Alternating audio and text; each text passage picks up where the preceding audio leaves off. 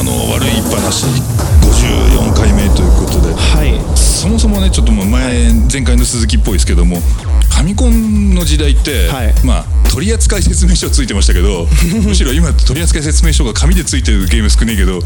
そうですね、うん。まああの、まあ、基本的に不親切なわけですよゲームが、はいはい。あのクリアしたければあの100回死んでから来いみたいな、はいはい。そういうゲームばっかりで、はい。難しいんですよ、はい。に対してあの今のソシャゲ的なやつってもうチュートリアルが優しくて優しくてそうですね。しょうがなくて。でさらに言えばあのなんかキャンペーン中だから今始めるとなんかいきなりこうありますね。なんとかストーンが1000個入ってますみたいなやつで。もう全然ぬるぬるでやれるから上楽だよみたいな、なんで楽だよってなんだよみたいな。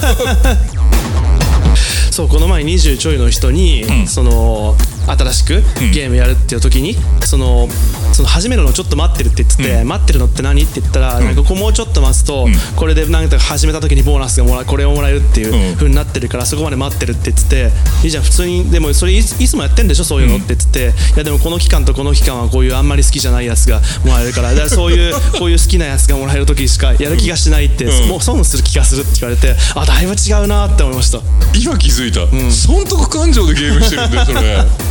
でも損得はありますよね、うん。そのカードを引くとかガチャをするとかだったらかなりありますよね損得は。すごい、なんだろう。だって実際金払うわけですからね、うん。その余計に、うんそうだよね。そうですよね。でそれは損得になりますよね、もうそのままですもんね。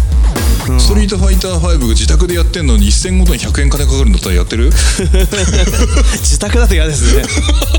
ゲームセンターだと、うん。その場所代なのかなって思うけど、その家だと嫌ですねかなり。まあまあちょっとそれはまた別の話になりそうだけどソーシャルゲームってなんかその何得をした気分になれるのが楽しいゲームみたいな話かじゃあなそういうこと。僕はそもそもそのカードを引いて、うん。そのお金払って特にいっぱい引いてっていうで、ねあのすごくレアなやつをん食べるっていうことのなんか喜びの仕組みがあんまり分かってない人間だったので、でも何にも分かんないのがやばいと思って、だってみんなやってるじゃないですか、全然分かんないでやばいと思って、あの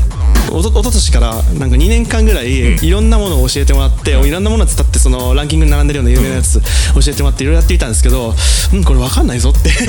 これは根本的に知らないから悪いんだじゃなくて、知っても分かんないぞこれはって思って、なんか結局は歯抜けになっちゃいましたね。うん。まあ自分もあのもうインストールしてるソーシャルゲームないんですけどほぼ、うんないんですけども、あのとりあえずなんだあの同じく音ゲーと呼ばれる、なんアイドルマスターのなんちゃらかんちゃらみたいなのをや、ちょこっとはやってたんですけど、やっぱりなんかゲーム本体音ゲー本体の部分と集める部分とのなんかこうあというかそれは。なんか俺には合わんなみたいな感じでやめてしまいましたね。でもあれはそのタッチ親指タッチ、まあよくて左右の手、ん。でやる以上、ゲームコントローラーがないから、ん。もうかなり限界があるようなうん。感じがしますよね、でもそういうなんかそのクエストみたいな感じの、うん。こういうことをすると、なんかまあしなんかシューティングでやるソシャゲもありましたけど、シューティングでこうこうこうすると何ポイントもらえるからっていう、それを貯めて、まあ、本戦のカードの方に向けて頑張るみたいなことをパズなんかパズルの方もありますよね、そういう風に頑張るのとか、そういうののなんかその本戦に行くまでの、うん。そのおおまけとして貯めていくやつが、自体がすごく面白くあってほしくて、そこのギャップがすごくありますよね。なんか、うん。あの大昔まだミクシーとか、フェイスブック始めたてぐらいの時代にあったなんか農場系ゲームとかあったじゃん、ありましたね。え あれも収穫する楽しみみたいなのが そうですね。あってなんかとにかくなんかなんかバーチャル金持ちになるみたいなのが、目的だったりするんだよな。あれ10日間ぐらいうん。めっちゃやったんですよ、うん。あれもう僕躁うつ病ってやってるじゃないですか、あれ躁転した時にバッチリ始まってうすごいこれ楽しいぞって始めてなんか徹夜で朝までかけてなんかいろんなミクシマイミクの人に招待状を送り続けるっていう。やったんですよね、で3日ぐらいしてからなんでなんでこんなことしたんだろうと思って。すぐに手抜いちゃうっていう。だからそういうところに入ってきてだってかつバーチャル金持ちになるような感覚、あのまあ、要はコレクションが増えていく楽しみみたいなところに、まあ、もちろんそれは楽しいから楽しさだとかそういう部分をガチャだとかにお金を払って運営会社お金が回るわけですけど、えーなんでしょうそこにどんどん人を引きずり込んでいくというこの経済構造、いやうまいことできてるなとは思うんだけれど、えそれ楽しいの？みたいな。でも本当にこれ趣味の問題なんでしょうね、うん。完全にやってみて合う合わないなんだなってうん。すごい思いましたけど、でこれで今チュートリアルがすごいじゃないですか。はい。説明書の紙をわざわざ読ませるようなゲームは不親切なわけじゃないですか、でこれ逆に思ったのがあの昔のファミコンとか、まあ、うん。全部アーケードゲームとかも全部そうですけど、不親切極まりないじゃないですか、はい。でその方法しかないからっていうのがかなり大きいですけど、ずーっとわけわかんねえなって思いながらやっていくと不自由なら不自由なりにあなんか使いこなせるようになってきたぞって言って極端に楽しくなっていくっていうのがあるじゃないですか、ね。でもその不親切を乗り込めるための努力ってどうやって知ったんだろうっていうのが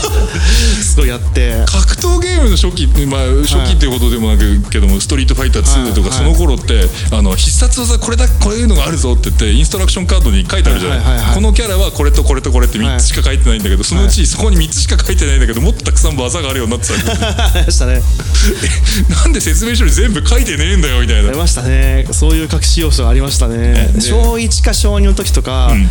波動拳できるやつは相当すごくて、昇竜拳はもうやばいぞお前って感じで、あとスクリューパイルドライバー1回転とかは神っていう、いう扱いでしたね。とにかくできないってみんななってましたね。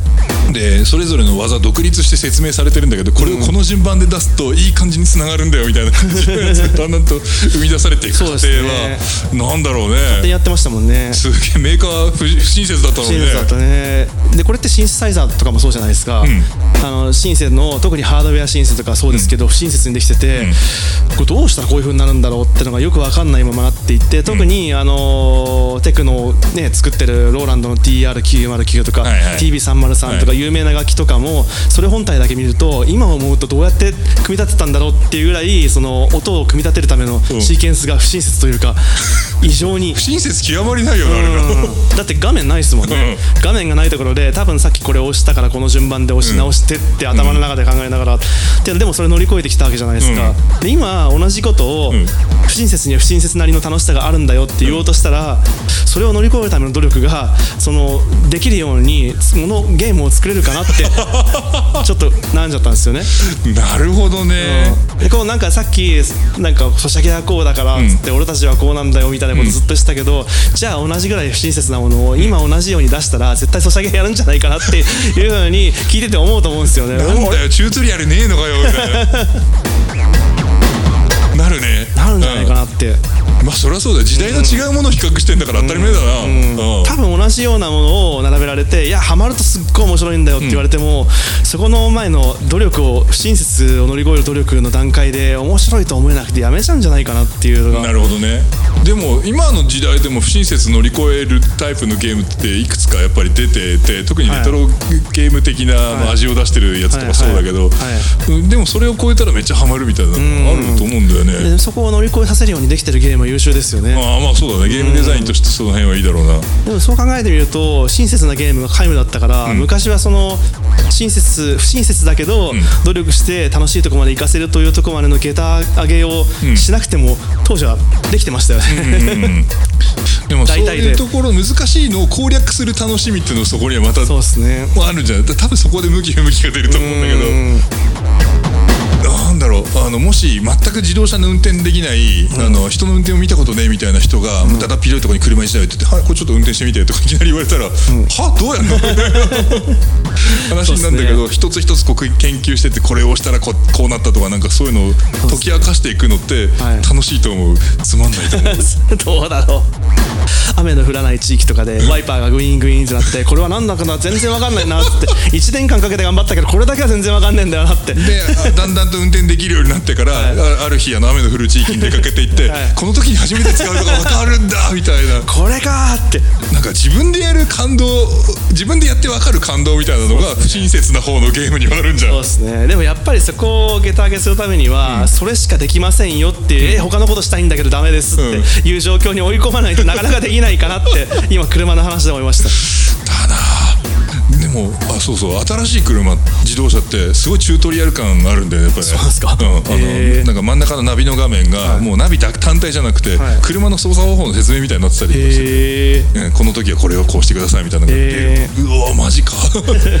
なんか車じゃねえ。すごいな。そういうチュートリアル感って僕初めて感じたのはマリオ64でしたね。あなんかやたらゲットゲームが説明してくるって。あ その間ゲームが全く進まないって、はいはい。びっくりしてましたけど。あの多分ねテトリスとか、あのコラムスとかの落ち落ちゲーと言われるはいはい。もののあのデモンストレーションの画面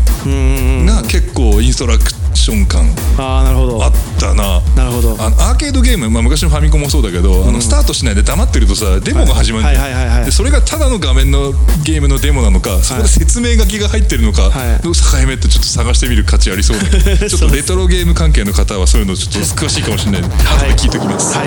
い